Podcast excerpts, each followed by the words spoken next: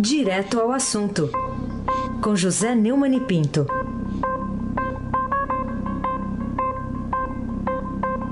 Neumani, bom dia. Bom dia, Raíssa. Sabe do que, é que eu me lembrei agora? O quê? Da menininha que dança quando ouve essa nossa característica. Ah, é verdade. Lembra? É um momento de alegria, porque o meu comentário hoje vai ser tão amargo, Raíssa Abac, o craque, hum. tão amargo, que dá vontade até de chorar, viu? Bom dia, Carolina Ercolim, tintim por tintim. Bom dia. Se é que é possível ter bom dia num país que tem um Senado vagabundo como este. Almirante Nelson, bom dia. Toque, toque a nossa, nosso pedalinho. Bom dia, Moacir Biasi. Bom dia, Diego Henrique de Carvalho. Bom dia, Alice Isadora e Emanuel Bonfim. Bom dia, ouvinte da Rádio Eldorado 107.3, que compartilha a minha mágoa comigo, com todos os membros aqui da rádio. Aí se abate o craque. Neumann, manchete do Estadão de hoje. Senado ignora Bolsonaro e dá reajuste de 16% para o Judiciário. O que, que justifica a decisão do Senado de aprovar? Você está ouvindo um bode aí, Neumann? Olha o bode. Olha. O bode, olha o bode. Olha o bode. O que, que justifica a decisão do Senado de aprovar a reivindicação dos ministros do Supremo Tribunal Federal para aumentar os seus vencimentos, que servem de limite mais alto para os servidores, para 39 mil por mês, com um prejuízo aí de 4 bilhões por ano para nós? O manchete da Folha foi praticamente a mesma. Contra Bolsonaro, Senado aprova reajuste para o STF. E são manchetes que consagram o Bolsonaro, que na verdade foi contra nós, contra o povo brasileiro. E o Bolsonaro apenas representou o povo brasileiro quando é, falou a respeito disso, alertando e pedindo ontem para que eles não fizessem a canalice que fizeram. Porque, olha, o, o, ontem, ontem eu citei o Talleyrand, citei o Einstein, né? Hoje eu vou citar minha avó Nanita. O homem de bem pode falhar. O canalha nunca falha, sempre será canalha.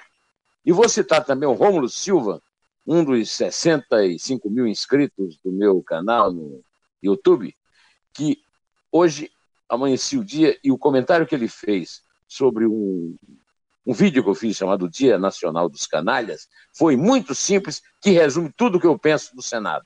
Canalha, safado, sem vergonha. Agora vamos ouvir o que pediu o Bolsonaro. Por favor, Mirante Nelson. Obviamente que não é o momento, nós estamos encarando, aí terminando o ano com déficit, vamos começar com outro déficit. É, quando se fala em reforma da Previdência, sempre existe sacrifício, né, por mais que alguns digam o contrário, mas todos têm que colaborar para que o Brasil saia dessa crise. E o Poder Judiciário, no meu entender, é, num gesto de grandeza, é, com toda certeza, não fará tanta pressão assim por esse aumento de despesa agora, no meu entender. O reajuste de 16,38% no salário dos ministros foi aprovado depois de uma negociação de Dias Toffoli, esse presidentezinho, com o ex-senador que vai embora para casa e que fique lá, viu? Até apodrecer, Eunício de Oliveira. Foi aprovado e com isso o teto do funcionalismo público para dar um prejuízo de 4 bilhões passa de 33.763 para 39,293 e 32 centavos. É, não vou comentar mais nada, eu estou sem aumento há muitos anos, o, todo mundo está sem aumento por causa da crise. É, então, eu, o que eu vou resumir é o seguinte: é, eu vou reproduzir no meu blog, no blog do Neumann e no meu site, Estação Neumann, é, a seguinte lista: os canalhas, safados, sem vergonha, que votaram a favor desse reajuste. Aécio Neves, Ângela Portela, Antônio Anastasia, Antônio Carlos Valadares, Armando Monteiro, Ataídes Oliveira, Cássio Cunha Lima, Cidinho Santos, Ciro Nogueira, tudo bandido, Dalírio Beber, Davi Alocum, Alcolumbre, Edson Lopão, dá vontade de vomitar, Eduardo Amorim, cospe na cara desse safado. Eduardo Braga, Eduardo Lopes, Fernando Coelho, Garibaldi Alves Filho, Hélio José, Bandidinho, Ivo Cassol, Jorge Viana, José Agripino, olha só. José Mauri, José Medeiros, José Serra! Você, José Serra! Não tem vergonha na cara, não, José Serra! Otto Alencar, Paulo Bauer, Paulo Rocha, Raimundo Lira, que nojo! Renan Calheiros, que nojo! Roberto Rocha, Homero Jucá, vai para casa, imbecil! Ose de Freitas, Sérgio Petecão, Tasso Gereissati, é, volta para casa. Mário Mota, Valdir Raup, Vicentinho Alves, Walter Pinheiro e Wellington Fagundes. E Zezé Perrella, aquele do helicóptero com cocaína. Agora eu quero prestar uma homenagem a muitos que eu tenho criticado aqui e que votaram contra a proposta com coragem, que, que, é, que, traíram o acordo safado. Ayrton Sandoval, Cristóvão Buarque, Fátima Bezerra, governadora do Rio Grande do Norte eleitas, Divago Tenório, José Pimentel, Lídice da Mata, Lúcia Vânia, Maria do Carmo Alves, Randolfo Rodrigues, Regina Souza, Regufe, Ricardo Ferraço, Roberto Requião, Ronaldo Caiado, governador de Goiás, eleito no primeiro turno, Vanessa Graciotin, que está voltando para casa, Wilder Moraes. O senador José Maranhão, meu amigo, também foi covarde e se absteve. Bom, é, eu estou dando essas duas listas, está é, no, no, meu, no meu blog, e conto com a sua leitura e a sua audiência. E fica valendo o comentário do Rômulo Silva. Canalha, safado, sem vergonha. É, isso não é para você, viu, Carolina? Carolina Ercolim, tintim por tintim. Antes da pergunta, Neumann, queria é gente só... fina. Carolina Ercolim, gente fina. gente fina é, e, e com vergonha, com pudor. Fala, Carolina. Eu queria só registrar aqui que a Polícia Federal também abriu aqui em São Paulo a Operação Armistício.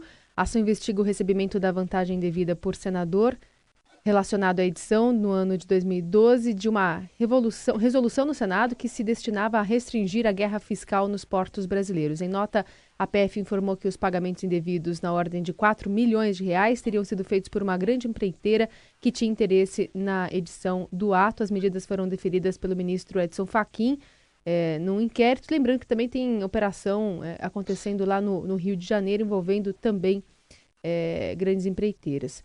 E aí eu. Cadeia neles! Eu Cadeia uno, neles! Eu uno aqui a pergunta, é, a próxima pergunta que eu queria falar, fazer com você, que também tem a ver sobre a Odebrecht, né? Em que o depoimento feito lá na delação premiada do Marcelo Odebrecht, a juíza Gabriela Hartz, que ficou substituindo né, o, o juiz Sérgio Moro lá em Curitiba, segundo o qual reformas no sítio de Atibaia, no interior de São Paulo, estavam ligadas à pessoa física do ex-presidente Lula, no que, que isso pode ajudar ou prejudicar o réu? Apenas confirma que o réu foi condenado em segunda instância por ser corrupto e lavador de dinheiro. Confirma, reafirma e, e, e chancela. Só isso. Quer dizer, não, não, não é se trata de prejudicar. Se o Lula quisesse ser inocentado e viver em casa, o Lula que então não, não delinquisse. Delinquiu, tá pagando, filho. tá pagando. Vai sem abaque, o craque. O Neumann, outro Outra questão aqui é a seguinte: é, por que, que essa grita toda que a gente tem visto no Ministério do Trabalho, até que se manifestou em nota oficial, sem assinatura, não, é apócrifa, não sabemos de quem que é a nota exatamente. É, é do prédio. É? A nota é do prédio. Ah. Ô, ô, você não sabia que ah. quando o, o, ah. o, o Niemeyer fazia um prédio, ele dava também o poder do prédio assinar a nota? Ah, então tá bom. Foi o prédio que assinou lá na esplanada. Assinou, é. Bom, e também eh, tivemos aí manifestação na própria imprensa, grande parte da imprensa, é, contra a decisão do presidente eleito de acabar com o Ministério do Trabalho. Eu estou dando um comentário que eu fiz hoje no Estadão Notícias, que foi apresentado por você, Raíssa, você sabe, a respeito disso, a respeito é, dessa safadeza de querer manter aberto um, um, aberta uma repartição que nós vimos que só serve para roubar. É, eles reclamam que tem 88 anos, e serviram, prestaram serviço ao trabalho, prestaram serviço aos sindicalistas e ao roubo. Né? Do Getúlio, que criou essa, essa, essa, esse ministério, é, através do Lindolfo, avô do Collor, é, o ministério já há muito tempo está entregue à roubalheira. A Dilma até substituiu o, pessoal do PDT por um pedetista honesto, o Brizola Neto. O Brizola foi, fundou o partido e ele tentou consertar, não conseguiu, porque a Dilma precisava do apoio do, do Carlos Lupe, chefão do PDT. Agora tá, estava sob controle do PTB de Jefferson, Cristiane Brasil, e todo mundo sabe da roubalheira. E depois da reforma trabalhista de Rogério Marinho, uma bela reforma, é uma pena que o Rogério não tenha se voltado para a Câmara, então está na hora de fechar isso. E, e é o seguinte: o, o, o Bolsonaro, é, eu gostaria que ele botasse aquela cera de, que o, o Ulisses, o navegador, usou. Não Ulisses Guimarães, não, Ulisses de, da Odisseia da, é, do, do, e da, da, das guerras com, a, com Troia, né? Do, do, do, poema de Homero, quando passou pelas sereias, ele, ele amarrou a, a, a tripulação no mastro e botou cera no ouvido para os, os navios não serem dirigidos para a ilha lá das sereias devoradoras. Né? É o que o Bolsonaro devia fazer com ele e com o seu ministério. Para de ouvir essa gente, viu, a Carolina Ercolim, tintim por tintim. Bom, Neumani, vamos comentar também sobre o número de pastas né, dos ministérios que devem eh, ser fechados pelo presidente eleito Jair Bolsonaro. Agora você fala no número de 18, né? Já foi, mas já foi 17, também já foi 15. Começou de 15, vai a 18, e, e é o que eu digo: tem que botar cera no ouvido e se amarrar no macho. Assim não dá.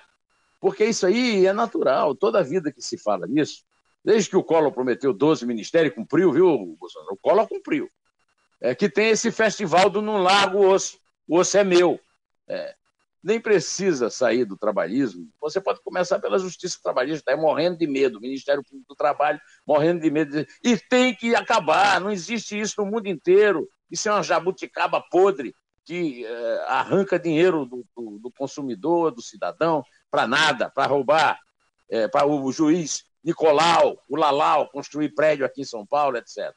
O Saleitão reclamou da extinção da cultura, agora é secretário dos salvados do incêndio, que virou o governo Dória. Né?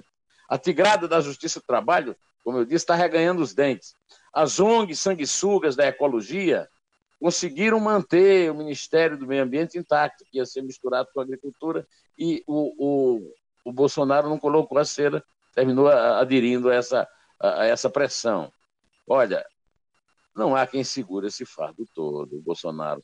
Ué, não há. Com mais essa do, do Senado é, ontem à noite, estava na hora de se amarrar no mastro, viu? Raíssen Abac, o craque. Vamos falar de outro Aue agora, hein? Relações exteriores, né? E que tem agitado aí corredores, salas, até aquelas escadarias lá do, do Itamaraty, desde que o Bolsonaro tem disparado palpite sobre a, a essa área e antes mesmo do presidente eleito ter nomeado o novo chanceler. Estamos aguardando quem será.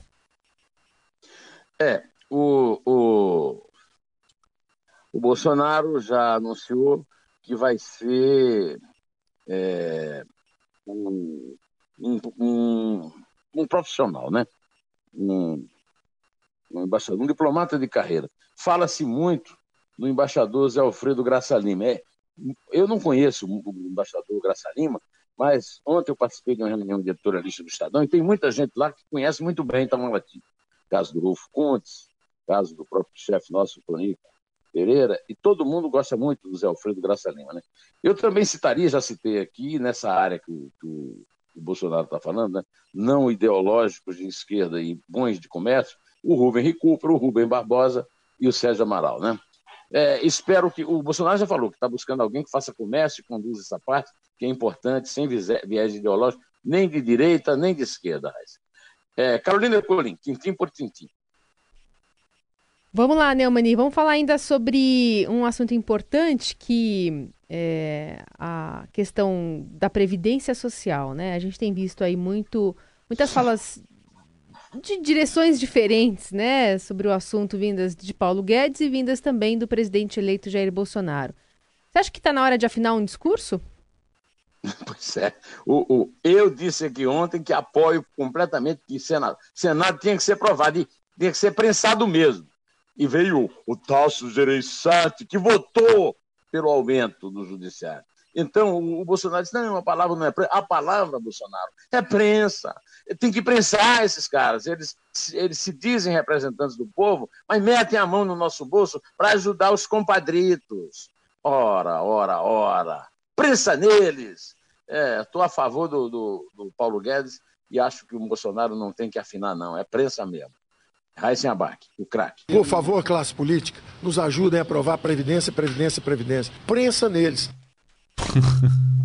é isso aí. Prensa e neles. O bode? O... o...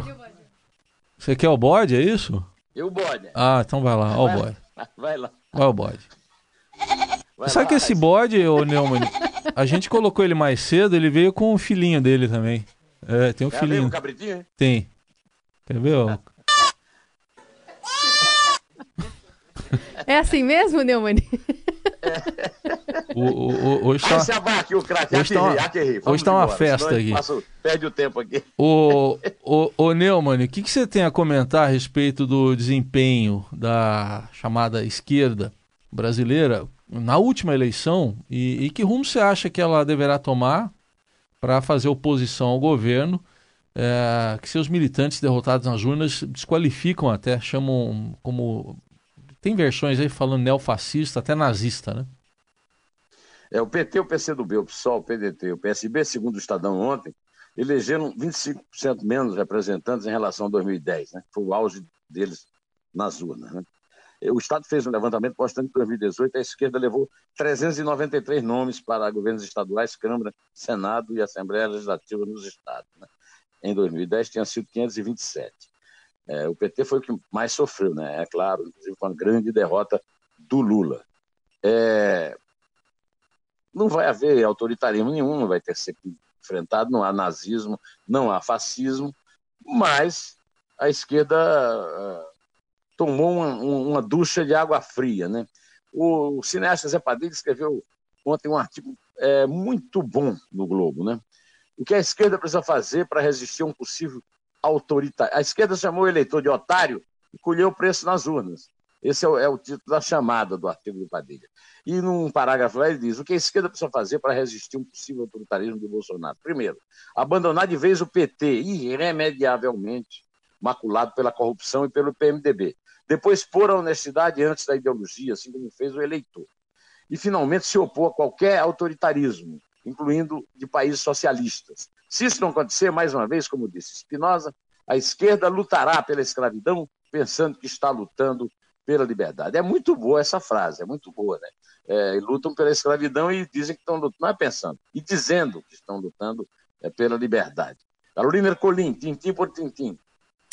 Bom, Neumann, ainda quero falar contigo sobre o Trump, né, que sofreu uma derrota na Câmara, é, ganhou no Senado, é verdade, inclusive esse é o registro, né, do, do, título aqui da primeira página do Estadão de hoje, mas queria saber de ti quais consequências, o que consequências para a geopolítica, especialmente a economia mundial, o que nos afeta, né, e por isso também nos interessa muito de perto, terá o resultado dessas eleições parlamentares nos Estados Unidos.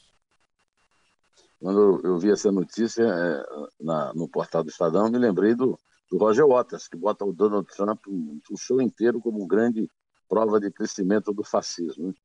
Se esse, aquele idiota, aquele babaca, né, eh, tivesse conhecimento dessa notícia, ele não mudaria nada, mas eu, eu esfrego aqui na cara dele. O controle do Congresso dos Estados Unidos estará dividido no próximo ano durante metade e durante toda a metade, segunda metade do governo Trump, né? As eleições de meio de mandato, que foram realizadas na terça-feira, anteontem, a, a oposição democrata conquistou a Câmara de Representantes e o Partido Republicano do Trump manteve o Senado. O nome disso é democracia, ô babaca. Isso aqui é um recado direto lá para o idiota lá do, do Roger Waters. Né? Os democratas tomaram dos republicanos as 23 cadeiras necessárias para ter a maioria na Câmara de Representantes, vencendo em estados-chaves, como Virgínia, Flórida, Pensilvânia e Colorado. Né? É, os republicanos consolidaram, até surpreendentemente, sua posição no Senado, arrebatando cadeiras em, menos, em, em ao menos mais dois estados, Indiana e Dakota do Norte, e mantendo os atuais de Tennessee e Texas, que estavam ameaçados. Né? O nome disso é democracia. É, babaca. Isso aqui é citando o Cid Gomes. É, é, eu posso falar um palavrão em inglês? Não. Asshole. É isso aí. Então, terminamos, né?